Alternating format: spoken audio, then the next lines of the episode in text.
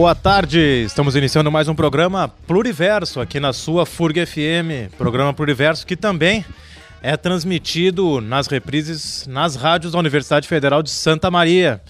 Toda quinta-feira, às 13 horas, na UniFM e às sextas-feiras, às 17 horas, na Universidade AM. E também reprise aqui na FURG FM, na sexta-feira, às 21 horas. E para quem não conseguiu acompanhar nem nas rádios da região de Santa Maria, nem aqui nas ondas da FURG FM 106.7, pode acompanhar depois a partir do domingo. Os programas estão disponíveis no Spotify ou no Google Podcasts ou Apple Podcasts. Então não tem desculpa. Você pode ouvir o programa Pluriverso quando quiser, aonde puder, onde quiser, aonde puder. Importante é que acompanhe esse programa, para quem está ouvindo pela primeira vez, um programa que busca aproximar a sociologia da comunidade e a comunidade da sociologia. Hoje, programa, como eu sempre, eu acabo sendo o giga aqui, aqui da nossa equipe, sempre um pouco repetitivo, né? Hoje mais um tema importante, até um pouco uma certa obviedade. Se não fosse importante, nós não trataríamos aqui no Pluriverso. Hoje um dia importante, ou pelo menos quem tá, está nos ouvindo ao vivo, e aí fica a temática do programa. Hoje, 13 de maio, dia da abolição da escravatura, mas há, digamos, certas dúvidas com relação a isso, a importância disso. Então, programa importante para tratar das questões.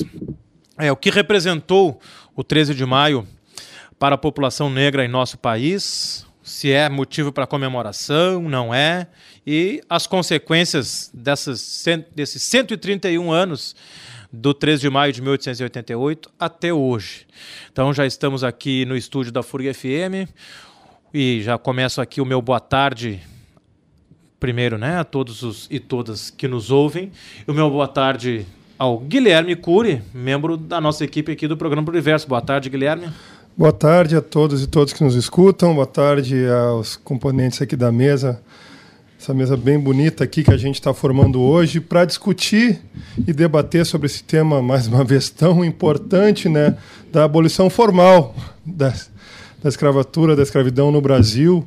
E eu já também já adianto já uma, um, um tema que o Matheus Aleluia, um compositor intelectual negro brasileiro, que ele procura debater o dia depois da abolição, o que a gente reflete até os dias de hoje desse crime que se comete contra a humanidade, né, contra todos nós que foi a escravidão do povo negro vindo para o Brasil forçosamente. Então, hoje a gente vai discutir isso e, mais do que tudo, eu acho, os componentes da mesa talvez concordem comigo, os reflexos de como que a gente trabalha com isso até hoje e como a gente pode combater até hoje de diversas formas aqui. Então eu trago meu meu salve a todos que estão nos ouvindo, que vão que nos escutam também na rádio da Universidade Federal de Santa Maria, depois nas reprises aí e dos nossos podcasts, nas nossas plataformas digitais também nessa semana tão importante né, para a educação brasileira, a gente que trabalha e faço esse programa aqui na FURG FM, nessa, nessa semana de mobilizações de toda a comunidade brasileira, todos nós, até internacional, porque várias universidades do mundo todo estão de mãos dadas com a educação pública brasileira, que corre sérios riscos, vem, uh, vem sofrendo com, com, com vários. Uh, ofensas, agressões até diante do, do ensino público. Então, essa semana importante também no nosso país.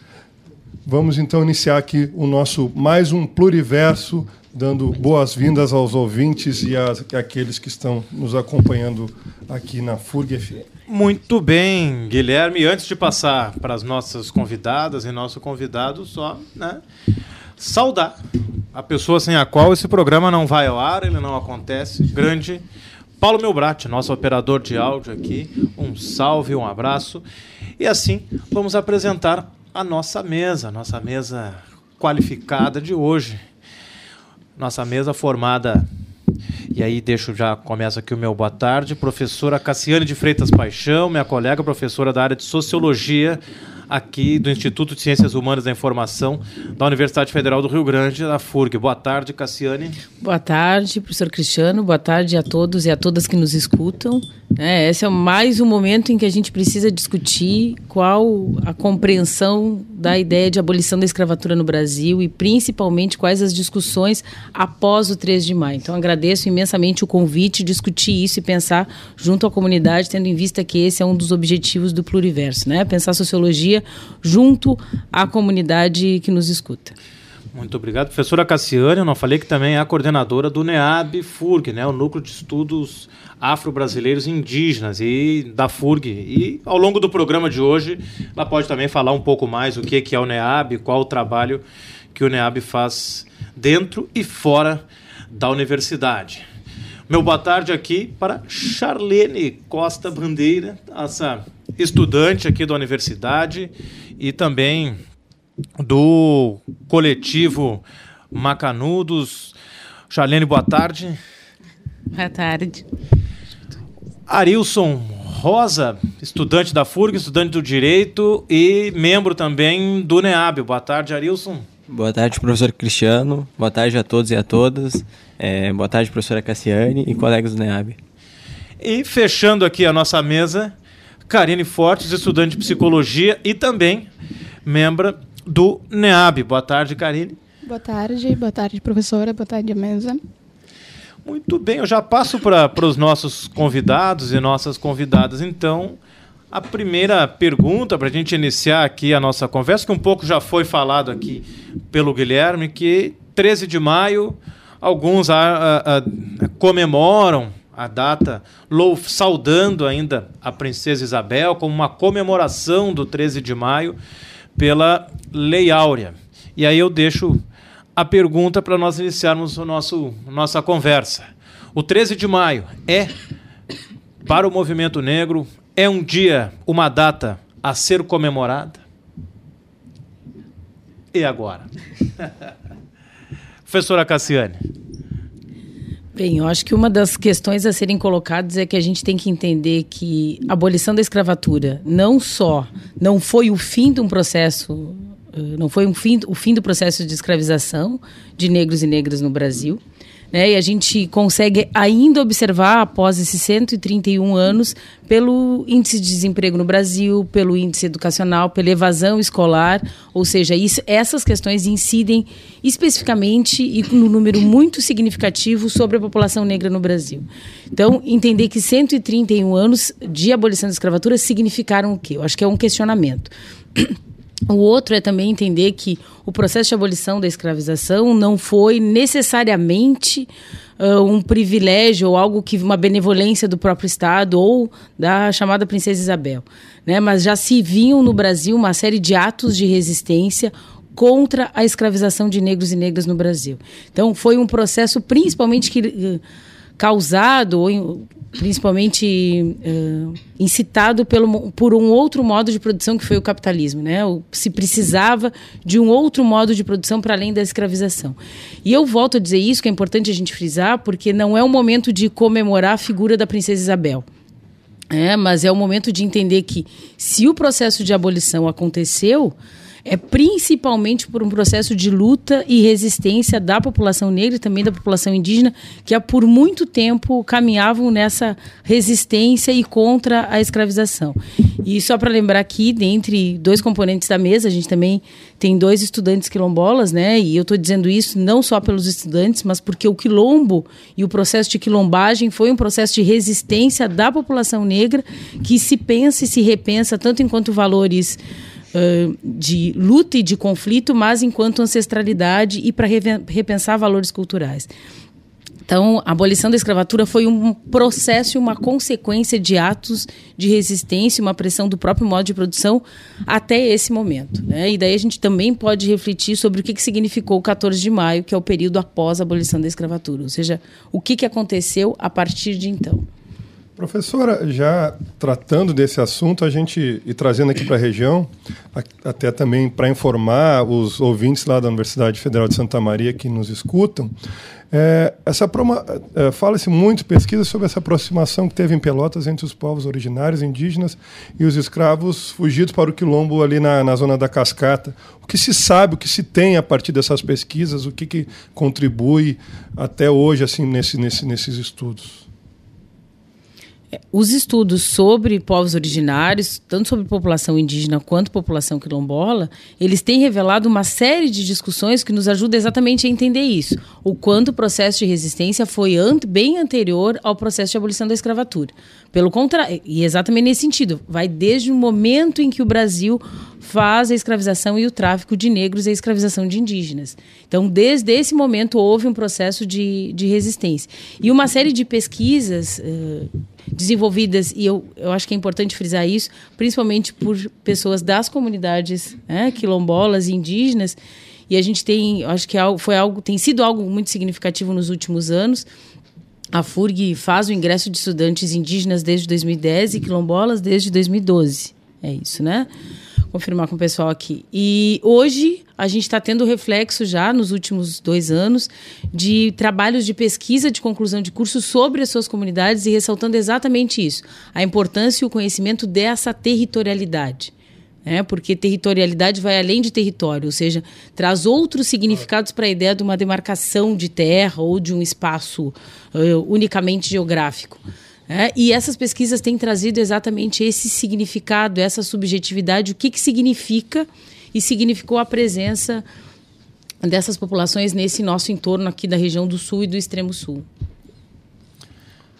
Acho que falando, já que o Guilherme falou aí da questão da cidade de Pelotas, aqui próximo, estamos, né, ainda hum, estão nos ouvindo em Santa Maria, mas estamos no Rio Grande do Sul. É, o que muitas vezes as pessoas não se dão conta ou não têm essa percepção. Pelotas muitas vezes é saudada e as pessoas atualmente é espaço para fazer as fotos de muitas vezes das formaturas, das chamadas charqueadas em Pelotas, que também podem ser consideradas antigos campos de concentração na região de Pelotas com a população escrava, a população negra à época. Então, é, é, acho que fundamental a gente pensar essas questões e que muitas vezes passam batido, ainda mais para quem não, não se preocupa com essas questões e, e, e, ou torna isso algo, algo menor, algo irrelevante, mas é, é muito importante né, a gente perceber que muitas pessoas sofreram e muito naqueles espaços que hoje são saudados como espaços, enfim, bonitos e tal, mas eram de uma elite que enriqueceu às custas do trabalho escravo, às custas do sofrimento da população negra. Eu também, para coletivizar aqui e buscar aqui a opinião dos, dos, colegas da mesa, como vocês veem essa inserção na universidade hoje, a partir desse, desse, desse ocupar o espaço né, na universidade, como vocês observam isso e dentro desse, desse todo contexto e da atual conjuntura? Charlene. Então, eu, eu sou a Charlene, né? E eu sou da comunidade quilombola da, da cidade de Rio Grande. É a única comunidade certificada e as primeiras pessoas passaram a, integrar, a fazer parte da universidade a partir desse, desse ingresso do processo específico quilombola. Na verdade, um dos meus irmãos já tinha acessado através da, do vestibular, quando foi vestibular e Enem, e foi a primeira vez que as pessoas daquela comunidade puderam pensar que elas poderiam estar naqueles espaços. Porque uh, muito se fala que a população negra não frequenta os espaços uh, de prestígio social, e por que, que não se frequenta? Mas não se frequenta porque não se enxerga naquele espaço, aquele espaço não foi pensado para nós. E tu poder ver pessoas que são da mesma comunidade ou de outras comunidades hoje frequentando esse espaço é muito importante, assim como mudar a mentalidade das pesquisas, né? mudar a mentalidade da ciência, que foi uma ciência forjada em cima de um conhecimento branco e eurocêntrico e que sempre trouxe coisas negativas sobre nós. Se a gente for pensar, a história do Brasil que é contada não é a história que a gente tem. O Brasil ele nasceu do estupro, né? ele nasceu do estupro de mulheres indígenas e de mulheres africanas que foram trazidas em amontoadas em navios para cá para ser força de trabalho escravo de trabalho escravizado. Uh, e foi essa força de trabalho, essa violência e esse estupro que deu origem ao Brasil e que sustenta o país até hoje. Se a gente for pensar, são 519 anos de Brasil, 388 de escravidão e 131 de abolição, né? De uma falsa abolição que não veio preparada para nos inserir, né? Para inserir a população negra uh, nessa sociedade. Antes mesmo de abolir a escravatura, de abolir a escravidão, já existiam políticas, né, já existiam legislações que proibiam essas pessoas negras de estudar, que proibiam essas pessoas negras de frequentar a escola. E isso se reflete até hoje. Uh, a gente pode pensar, né, vindo de um, de um pensamento mais de uma de uma estudante quilombola, a gente pode pensar essa questão de territorialidade e território, que antes mesmo também da abolição da escravatura tinha uma lei que antes podia estar, tá, tinham vários, várias formas de se ter propriedade de terra. E aí, quando se foi caminhando para essa pressão abolicionista, né, quando foi se caminhando para essa para que se houvesse legalmente a abolição da escravatura, uma lei foi colocada para que só pudesse ter terra quem pudesse comprar. E é lógico que os escravizados não poderiam comprar essas terras. Então, e o que, que a terra significa né, para as pessoas negras? O que, que a terra significa para as pessoas uh, quilombolas? Ela significa muito, para além de, uma, de um sustento, para além de um lugar onde pode plantar, ela significa a relação que tu tem com aquele lugar e com a tua identidade. Então, tu não ter o acesso à terra e aí tu ser privado também do acesso à educação, tu não vai conseguir formar. Como fazer? Tu não vai conseguir ter acesso uh, a políticas públicas que possam fazer o desenvolvimento social, político e econômico plena, né, é, dessa comunidade. Por isso que hoje, objetivo. 131 anos depois, a gente tem muitas famílias, a primeira geração de pessoas negras na universidade. E aí se questiona muito a questão de cotas, né, que pode se dizer que foi uma das políticas de reparação. Só que a gente teve por anos e anos a cotas integralmente para brancos e isso nunca foi mencionado. Sim, claro. Bom, é, para discutir essa questão é imprescindível a gente é, fazer esse resgate histórico, né, de, de e, e, também é, pensar a questão da abolição como é, a partir da, da lei, né, que a gente no curso de direito a gente discute muito a questão da lei e, e quem está por trás, né, da questão é, da questão normativa na, dentro da sociedade. E aí a gente pensar uh, 1888 até 1988 e pensar a legislação dentro desse contexto a gente vê que a população negra foi largada à margem da sociedade, né? A gente não vê nenhum resgate na questão dos direitos mínimos como e básicos, como a, destacou a Charlene. E aí a gente vem ver a Constituição Cidadã, que seria a nossa Constituição de 1988, que ela vem é, buscar então é, suprir essa lacuna né, que teve durante esse período e a gente vê muitos discursos de que ah, a gente tem uma sociedade igual agora. Tá mas e a igualdade? É, será que ela surgiu agora com essa constituição né? E os negros? E os negros que persistem desde aquela época né? Então é muito importante a gente parar um pouquinho e pensar é, e fazer esses questionamentos. Eu é, como a Charlene é, acabou de salientar, eu também sou um, um, estudante quilombola, né? Venho da comunidade Vila Miloca, é, localizada em Lagoão, na cidade de Lagoão, é, noroeste do estado. E eu também sou o primeiro da família, né? Tanto materno quanto paterno, a entrar na universidade e usufruir desses direitos que sempre foram negados, né? E aí a gente chega dentro da universidade e a gente vê que a todo momento a gente está sendo desafiado, seja pela pela cor da pele, seja pelas dificuldades que nos foram impostas durante todo esse percurso, né, de cidadão brasileiro. Muito bem. Karine, pode falar do teu, como é que é a importância para ti aí no teu ingresso na universidade, a atuação no NEAB, o quanto tem contribuído? Bom dia, boa tarde novamente. Uh, porque a pessoa começa nervosa assim, né? A primeira pessoa que entra no ensino superior público da minha família foi a minha irmã, no ano de 2016 para o curso de História. Né? Eu venho entrando, então, no ano de 2017 para o curso de Psicologia. E aí, agora, em 2019, a gente tem a nossa irmã caçula entrando para Direito no ano de 2019. E eu acho muito interessante pensar assim em como é, fazer essa reflexão dentro do sistema escolar significa encontrar formas de de tornar palpável isso, né? Porque a gente pensa assim, ah, conversando assim com algumas pessoas brancas ou algumas pessoas que tiveram mais acesso à, à, educação e à informação, a gente se vê deparado com um sentimento de estranheza que é a pessoa falar: o meu pai ele é formado em tal curso, o meu avô ele é formado em tal curso. E a gente vem dentro de um sistema no qual os, os meus avós, por exemplo, eles eram uh, semi-analfabetos. Né? O meu pai conseguiu concluir o ensino médio. É, não conseguiu acessar o ensino superior por conta né, de todas as questões raciais e econômicas vivenciadas naquela época. E eu agora e as minhas irmãs, a gente é, ultrapassa todos esses pequenos marcos e esses grandes marcos para a nossa família e adentramos então o ensino superior público de qualidade. Né? Então, eu acho interessante fazer essa reflexão e trazer essa reflexão para as pessoas de que, sim, nós estamos é, ascendendo socialmente, mas não só socialmente. Né? Não que aquela intelectualidade uh, Porque é isso, a intelectualidade ela só vai ser pautada de fato quando a gente tiver um diploma na mão e falar, bom, esse daqui é o meu diploma. E não é assim. A gente também tem que levar em consideração todos os conhecimentos que advêm da nossa história familiar, né? E todo esse processo de luta e conquista e é, que pode parecer pequenos uh, steps, pequenos passos, né? Mas que para muita gente significa um marco histórico é, na história da família, na história da, da construção de subjetividade.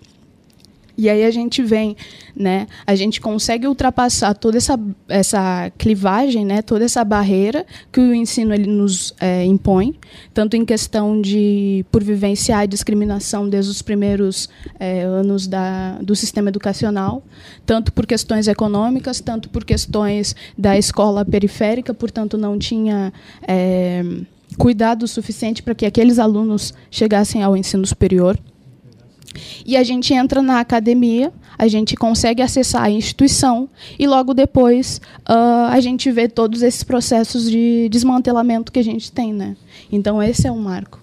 É a partir do momento em que pessoas negras, pessoas pobres, pessoas dos quilombos, pessoas indígenas, é, dos povos originários, desculpe, pessoas desses é, que subvertem essa lógica do sistema eurocêntrica, que a gente vê esse, esse, essa, esse ataque de fato às universidades. Porque enquanto era só gente branca, filha de gente branca, filha de médico e filha de. Né, nós não tínhamos esse tipo de situação.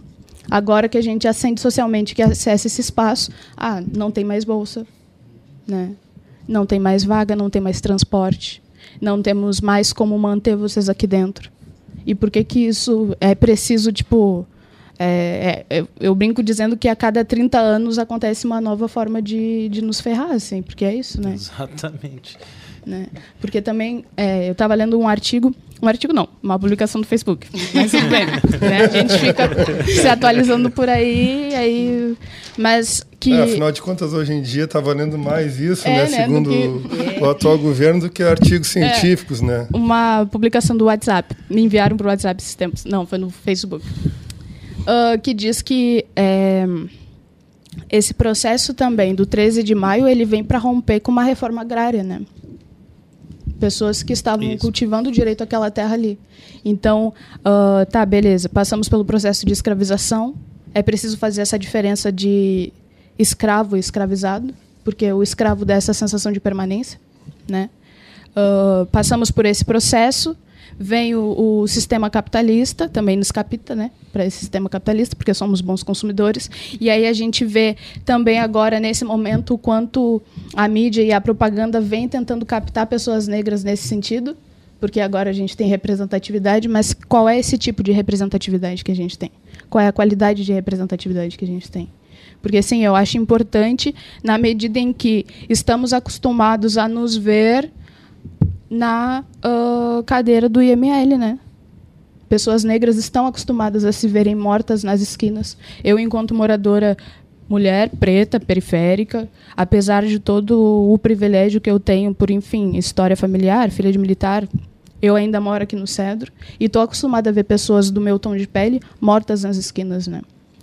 O sistema educacional não nos abarca mais, nunca nos abarcou. Né? Ele é o, o primeiro sistema de sofrimento que a gente tem logo que sai do sistema familiar. Então, eu acho importante trazer toda essa reflexão, não só para o dia 13 de maio, não só para o dia 21 de novembro, ou 20 de novembro, não só para esses dias, mas que a gente faça essas reflexões em todos os dias do ano, porque a cada 23 minutos, em todos os dias do ano, um jovem negro morre. Né? É até interessante fazer esse processo de colocar é, um celular para despertar a cada 23 minutos, para a gente ter essa ideia de, tipo, de quanta gente morre, de quanta potencialidade a gente perde e de como a gente já não está mais conseguindo é, lidar, não só de maneira social, como de maneira subjetiva com essas coisas que nos atropelam, assim, né? Eu acho que é basicamente isso, assim. Muito bem. Isso que ela estava nervosa. Imagina ah, se não ah. tivesse a qualidade da fala da Karine. Muito bem, já são aqui no horário já te pedi a primeira música do programa, depois a gente continua a nossa conversa. Eu acho que depois da fala da Karine, então o programa já, já, já se justificou em si nessa fala mais do que impactante, nessa essa fala maravilhosa. Muito obrigado pela tua fala. Eu agradeço. De verdade. Então a gente vai de som, né? A gente vai De escu- todos e todas, né? De que fechou agora com o da Karine. Então a gente vai de som, a gente vai escutar um. É raro a gente colocar músicas de outros países aqui, mas enfim, a gente vai escutar um, um cantor inglês, originalmente, os pais deles eram de Uganda, chamado Michael Kwanuka. O nome dessa música é Black Man in a White World. Traduzindo, um homem negro num mundo branco. Uma sonzeira aí pra gente curtir agora no Pluriverso e a gente já volta com mais bate-papo. I've been low, I've been high, I've been sold all my life. I've got nothing left to play. I've got nothing left to say. I'm a black man in a white world. I'm a black man in a white world. I'm a black man in a white world. I'm a black man in a white. I'm in love, but I'm still sad. I found peace, but I'm not glad. All my nights and all my days, I've been trying wrong way. I'm a black man in a white world. I'm a black man in a white world. I'm a black man in a white world. I'm a black man in a white world. I feel like I've been here before. I feel that knocking on my door. I feel like I've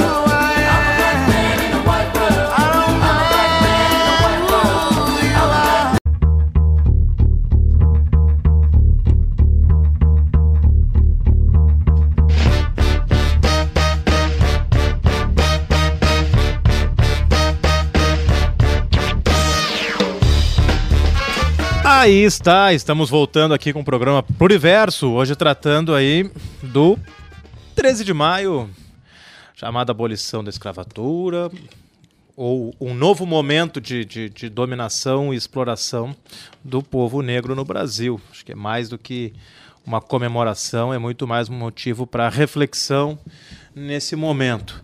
É importante, acho que a gente iniciar aqui a segunda, segunda parte do nosso pluriverso de hoje. É, primeiro, lembrando, né, quem quer acompanhar o pluriverso pode também acompanhar a live né, do, no nossa, nosso perfil no Instagram ou também acompanhar, criticar, sugerir pauta no Facebook. Então fique à vontade aí, participe conosco, Guilherme. Programa, é, programa underline Pluriverso no Instagram e programa Pluriverso no Facebook. Fique à vontade. Então, a gente está tratando aqui, né, toda a questão é, é, racial, a questão do povo negro e quilombola no Brasil. E recentemente, um, é, uma declaração, por exemplo, ano passado, no programa Roda Viva, o atual presidente diz que os portugueses nem pisaram na África. Os negros é que vieram praticamente por conta para o Brasil. E agora, bem mais recente, na semana passada, em uma entrevista para Luciana Gimenez, o presidente disse que não existe racismo no Brasil e mais, que ele está de saco cheio desse papo de racismo. É lamentável, é triste a gente ver que isso é falado uma, por uma pessoa como o presidente da República. Então passo para as nossas convidadas e o nosso convidado. Primeiro, eu acho, né, essa questão que, que nem cabe aqui a gente discutir, que sempre cabe, né, mas dizer que não existe racismo no Brasil é, beira o absurdo. E outra que é a, a, esse processo aí da vinda de negros e negras né, numa condição de escravizados para o Brasil. Como se deu esse processo? Calcula-se, né, só para complementar a pergunta, né, que cerca de 12,15 12 milhões e meio de negros foram trazidos é, forçosamente para o país, mas isso também não leva em conta todo o contrabando de pessoas, né, de seres humanos que vinham nos porões dos navios diretamente da África. E como que a gente também isso é refletido e que se sabe, que, como é que a gente pode fazer essa ligação com o contemporâneo? É, uma das, das discussões, e eu andei lendo em algum lugar, uh, era que além dos navios, vinham como se fosse é, alçapão, é assim que eu posso dizer? Eu acho que sim, né?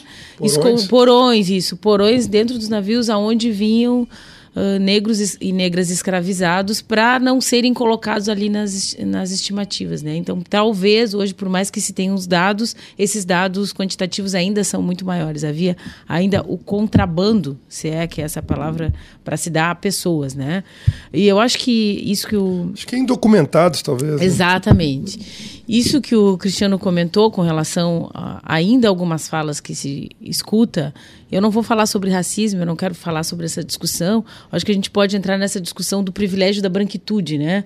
E o quanto Uh, ainda o privilégio da branquitude te traz a possibilidade de não querer falar sobre algumas coisas. Sobre o racismo é uma delas, né? E quando a nossa colega Karine traz os dados aqui, a gente vê que para nós, enquanto negros e negras, é impossível não falar uh, sobre a morte, a chacina do Brasil para grupos específicos e com uma raça específica, com uma faixa etária específica que a gente entende sim, eu digo a gente enquanto nosso núcleo de estudos, enquanto genocídio da população negra.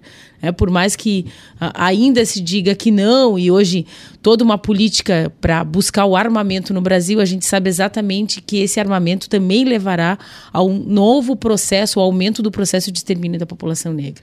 É, há um tempo atrás, quando se discutia a ideia de uh, os jovens não frequentarem as escolas, isso ser, ser feito por uma educação à distância, e só para contextualizar, eu prezo muito a educação à distância, faço parte do, da Secretaria de Educação à Distância, né? A gente já teve um curso de especialização, né, professor Cristiano, de Sociologia à Distância, mas é uma coisa é pessoas uh, de população rural ou que tem um grupo e um processo de acesso à educação à distância, à informática. Outra são, por exemplo, comunidades quilombolas ou comunidades indígenas, Será que elas vão ter acesso à internet para conseguir fazer uma educação à distância? Então é interessante a gente pensar sobre essas falas são direcionadas para quem e elas vêm de quem. É, em compensação, as políticas públicas elas atingem a que grupo, a que população. É interessante a gente entender ainda, e hoje alguns cursos da FURG têm a disciplina de Sociedade, Educação e Relações Étnico-Raciais, e é importante sempre começar sobre essa discussão sobre o que é raça e racismo no Brasil, porque no Brasil, no Brasil a gente tem uma discussão de fenótipo muito eh, específica.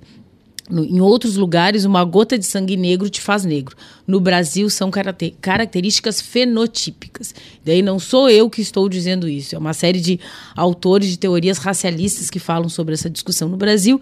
E a gente reverbera ainda hoje com uma discussão ainda da teoria lambrosiana, né? Quando uma juíza diz que por mais que aquele criminoso tenha sido preso, mas ele é preso, mas ele não apresenta esses estereótipos de bandido, já que ele tem a pele e os cabelos claros.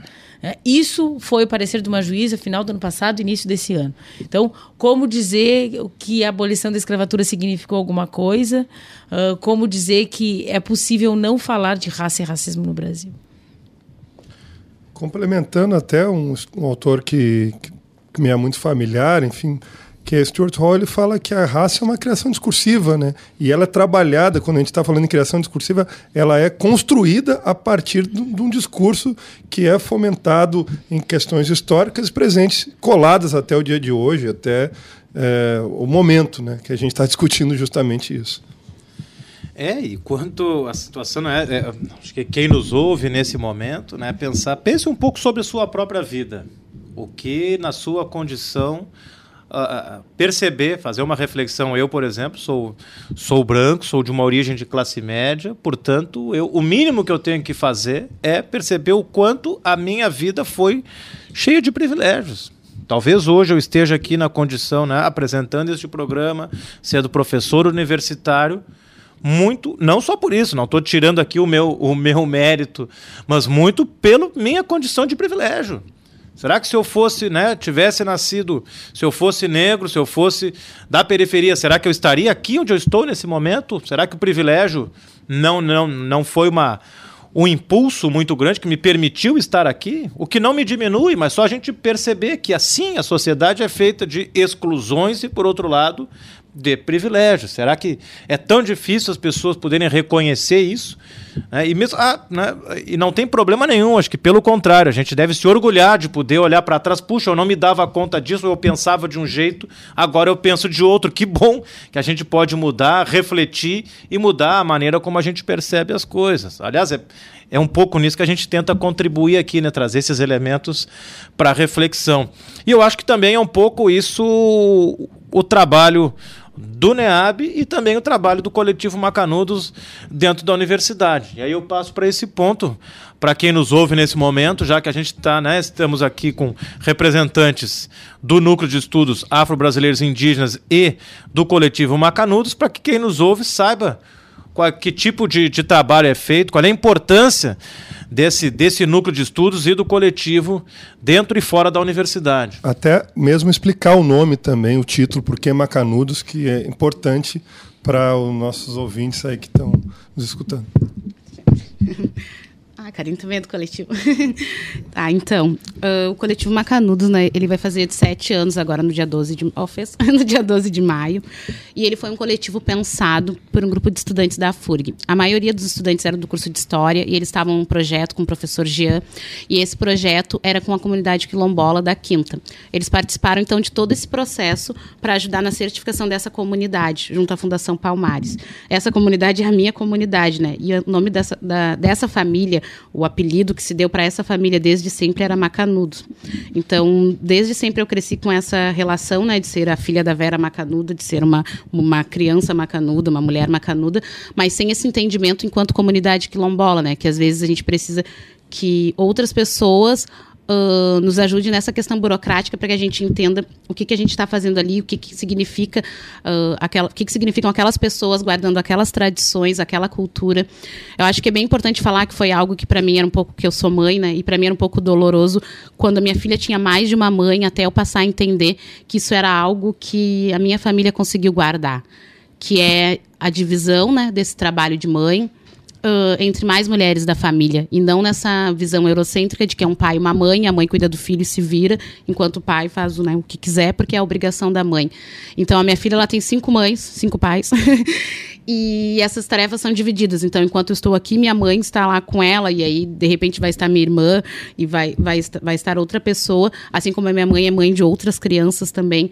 Então, a gente conseguiu guardar um pouco de um pouco de cultura, um pouco de história. Eu acho que isso também é uma, é uma identificação das comunidades quilombolas, né? É também saber quem são os nossos, os nossos ancestrais. Porque se a gente vai olhar o branco, ele sabe que o avô dele foi doutor, que o bisavô foi, foi isso, foi aquilo, nome e sobrenome. E as pessoas negras, elas não têm isso. As pessoas negras não têm nem pai, que dirá um avô, um, um tataravô. E eu acho que algumas das que as comunidades quilombolas conseguem também guardar isso, né? Um pouco da ancestralidade, de que lugar que elas vêm. Uh, muitas vezes a gente consegue chegar até de que lugar da África, né? A gente foi retirado, a nossa família foi retirada. E aí esse coletivo, ele ele foi formado, né, para pensar as questões uh, raciais na FURG. E aí o coletivo ele passou a atuar em todo, em tudo que tinha a ver, com tudo que tinha a ver com questões afirmativas o coletivo estava. Então o coletivo primeiro conseguiu cadeira no consumo, com a EPEA, foi atuando, foi, foi trabalhando para implementação de cotas. Depois o coletivo hoje ele tem cadeira no PROAF, né? Que é um importante instrumento que a gente usa para poder continuar pautando as ações afirmativas e ver o que está bom, o que, que tem que melhorar. Foi através também ah, dessa luta com o PROAF, com a professora Cassiane do NEAB, com o coletivo, que a gente conseguiu colocar a comissão, porque em algum momento alguém falou das charqueadas. Tipo, para algumas pessoas é interessante pensar que as pessoas fazem festa lá, são as pessoas da medicina, né? O curso que mais frauda cotas. Então, os fraudadores de cotas, que sempre tiraram o nosso lugar, eles ainda tiram e ainda dançam em cima dos corpos dos nossos ancestrais. Então, pensar charqueadas e pensar o que as pessoas ainda, ainda fazem até hoje, pensar que nosso corpo ele vem com um alvo, né? Tu nasceu preto, já te dão uma marca, nasceu mulher, outra marca, nasceu com deficiência, outra marca, e que a marca racial ela pesa muito, né? É tu saber que tu vai sair de casa, mesmo morando numa cidade lá no extremo sul do, do Rio Grande do Sul, é saber que tu vai sair de casa, que tu pode não voltar, e que se tu voltar, o teu irmão pode não voltar. E que é exclusivamente por tu ser preto, e que a polícia vai te parar na vinda pra cá, o, profe- o professor nos deu uma carona e a gente ainda falou: ah, esse carro aqui tá um imã de polícia. Porque é um imã de polícia. É tu entrar num shopping e tu não poder andar por ele. É tu. Eu, eu duvido, acho que a gente pode pensar alguns exercícios para pensar os privilégios da branquitude, né? E aí, dentro desses privilégios, ãh, a gente tem alguns que são, primeiro, o teste do pescoço na sala de aula. Tu olhar para o lado e ver quem é negro ao teu lado. Tu olhar quantos professores negros tu tem, né? Ãh, tu pensar, tu entrar numa loja e eu não abro a minha bolsa se eu entro numa loja. Eu abro só no caixa, na frente da mulher do caixa, que é para não haver dúvidas. Tu entrar numa loja e tu não poder abrir tua bolsa, que nem as pessoas brancas fazem, sei lá, abrem a bolsa, param, conversam. Não, tu só entra na loja, tu não pode entrar numa loja para dar uma olhadinha. Tu entra na loja, porque se tu for comprar, porque se tu for dar uma olhadinha, tu sabe que o segurança vai te seguir, vai te, vai te abordar, vai fazer certas coisas que nós, né, Karine, que somos da psicologia, que estamos tentando estudar a subjetividade, né, tanto a subjetividade branca e tanto a, e a subjetividade negra, que eu acho que é importante o branco se entender enquanto racializado também, né? Que falou de raça, ah, o branco já sai fora, ah, não é comigo, é com o preto. Só que branco ele é racializado, né? Só que ele está em cima de uma raça que instaurou um privilégio, um privilégio que está sendo difícil de furar, né? Mas entender que, que essa marca de nascença, né? Essa marca do, do da- cor preta, ela traz muita dor, né? Ela traz muito sofrimento, ela traz muitos limites. Mas também fui- eu fui ensinada através da minha família, né? E através desse coletivo que foi super importante para minha permanência na FURG, o quanto a gente tem história, que a escravidão ela foi só, ela foi uma coisa que interrompeu a nossa história em África. Mas a nossa história não começou ali, né? Nós somos o berço da civilização. As sociedades em África, enquanto a Europa ainda estava comendo o rabo, um rodando na volta do outro, a gente já estava, sabe, sei lá, com universidades em África. Então é importante saber que a gente tem coisas positivas, né? E muitas coisas positivas que a gente que a gente construiu esse mundo, né? Que a gente que tudo isso que vem de negativo foi algo que construíram para derrubar tudo de bom que a gente fez. E é interessante pensar assim que quando a gente pauta em tipo mulher, a gente fala a palavra mulher e automaticamente na cabeça assim vem uma mulher branca, né? A gente fala a palavra homem e vem um homem branco. Então a gente precisa até no próprio discurso racializar o discurso para que se tenha uma perspectiva voltada para um povo que ele é historicamente apagado e até na ah, nessa perspectiva simbólica, né? Então, tipo, pensar o homem branco significa colocar o homem branco também num espaço, né? Não só nesse espaço marginalizado como é, o homem negro ocupa, mas que o homem branco ele possui tantos privilégios quanto qualquer um. Né? Sim. Então eu acho interessante é, trazer essa perspectiva de tipo, é, se a gente passa por um homem negro e segura a bolsa, é porque existe alguma coisa aí também, né? Porque a gente foi educado e foi ensinado a partir da mídia, a partir dos jornais e tudo mais, de que o homem negro é um homem perigoso. Enquanto o homem branco que estuprou milhares e zilhares de pessoas, ele segue intacto, porque não existe nesse imaginário simbólico, né? Não existe no imaginário da população. E aí é interessante pensar também como esses grupos, tanto o Coletivo Macanudos como o NEAB, e as ações que a gente- desenvolve no NEAB, eles vêm nessa perspectiva de subverter, primeiramente, essa lógica epistêmica eurocêntrica, né? tentar trazer eh, os nossos questionamentos, as nossas pautas, as nossas vontades de estudo, as nossas ah, potencialidades para dentro desse espaço que tem gênero, raça, é, sexualidade, tudo já definido e cristalizado. E depois tentar subverter essa lógica de que preto não faz nada, né? preto não produz conhecimento, preto fica nas esquinas, preto faz isso, preto faz aquilo. Porque é ma muito mais fácil nos imaginarmos com uma arma na mão do que com uma caneta na mão, né? Então, eu acho que é sempre nessa perspectiva, assim, de que as pessoas também têm que se conscientizar, não é necessário. Por isso que eu acho engraçado, assim, o dia 20, 21 de novembro, sei lá, que as pessoas falam de consciência negra como se a gente precisasse ter consciência sobre o nosso espaço. O que falta de fato é que as pessoas brancas é, olhem para o seu próprio umbigo privilegiado, se questionem acerca das próprias práticas, né? sejam elas inconscientes ou conscientes, porque também tem todo esse, esse do que passa pelo filtro. Né? Sim. É, tem muitas ações que elas são inconscientes, que não chegam a passar pelo processo de raciocínio. A gente te- vê isso num teste desenvolvido por Harvard, é teste ai, não sei o que, implícito, explícito. Que aí ele traz várias. Vou tomar um pouco do Sim. tempo aqui para explicar direitinho o negócio. É, ele traz imagens, né? E a gente precisa dar valoração positiva ou negativa para essas imagens. E aí é só a gente pensar, tipo, a gente pode fazer um teste rapidinho aqui, que é tu pensar, tipo, num preto correndo. A gente não pensa que ele está atrasado para o ônibus, está atrasado para uma entrevista de emprego. Não, ele está correndo da polícia. E o branco correndo, ah, sei lá, né? Perdeu o ônibus. Ah, ficou aí, sei lá, teve que Tá praticando Não esporte. tô praticando. praticando esporte, está indo atrás do seu privilégio branco, sei lá, está correndo atrás de alguém. Não, sabe? É pensar e fazer essa reflexão de por que, que ainda nos deixamos ser tão influenciados por essas imagens midiáticas que. ah, vou até usar uma palavra bem engraçada que é denegrir, né? Porque é isso, até nisso. A palavra dene- denegrir significa tornar negro. E isso já vem no, no vocabulário, né? E muitas vezes as pessoas não se dão conta, né, do que que tá na- por trás da Por palavra. trás né? dessa- Que é dessa palavra, coletivo lá da discurso, UERJ, né? se eu não me engano, justamente para combate à UERJ, que é uma grande universidade exemplo aí, que referência né, nessa, na, na causa né, de luta contra, contra o racismo permanente até hoje no, no Brasil. E outra, já aproveitando, né, só fazendo um parênteses, porque eu quero escutar muito vocês, mas tem um autor, Muniz Sodré, que fala muito sobre. Tem um livro chamado Pensar na Go, que a gente estava discutindo agora aqui, no intervalo, que traz essa contribuição da contribuição epistemológica, eh, filosófica, de quanto a nossa filosofia também ela é eurocêntrica, eh, branca, de quanto a gente comete e é erros e quando é e quanto a gente é acionado ah, e guiado por essa toda essa, essa forma de pensar até dentro das nossas ciências sociais, já que a gente está tratando de um programa que, que é, um, é, um, é um debate a partir da sociologia, enquanto o nosso pensamento ele é, ele é guiado. Né? E o Muniz Sodré faz essa contribuição nesse, nessa obra recente cham- chamada Pensar na Agro, sobre como a gente é permeado assim, no Brasil e essa contribuição riquíssima, não só contribuição riquíssima, mas quanto isso deveria ser líder até, no, o primeiro lugar de, do nosso pensamento enquanto brasileiros, enquanto nação. Giga, nosso programa tá tão bom hoje, não sei se tu percebesse. A gente tem a música do segundo bloco, que já está terminando quase o programa e nós não tocamos. Vamos em- Normalmente eles tocam mais no início da, do segundo bloco. Acho que a gente pode.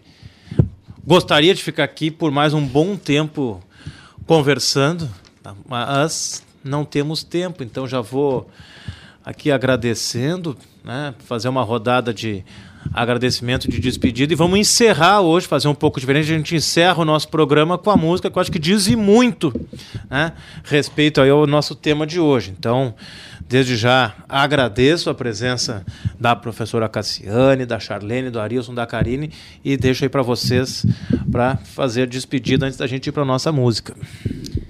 Então, primeiramente, queria agradecer o convite, né? A gente fez um convite estendido, assim, o Cristiano falou comigo, a gente conversou com os coletivos, a gente conversou o Condescom, a figura da professora Gisele também foi convidada, mas infelizmente ela não pôde estar aqui presente, mas tem sido, junto ao Condescom e junto à 18ª, uma parceira uh, imprescindível para as discussões, e daí eu termino até uh, falando de um projeto que a gente tem, que é Cara Gente Branca, eu sou um universitário e uma universitária, que é ir nas escolas, principalmente na escola de ensino médio, e falar sobre a 12711, né, que reserva 50% de vagas no ensino superior para ampla concorrência e 50 para cotas sociais com um percentual dentro das cotas raciais, né?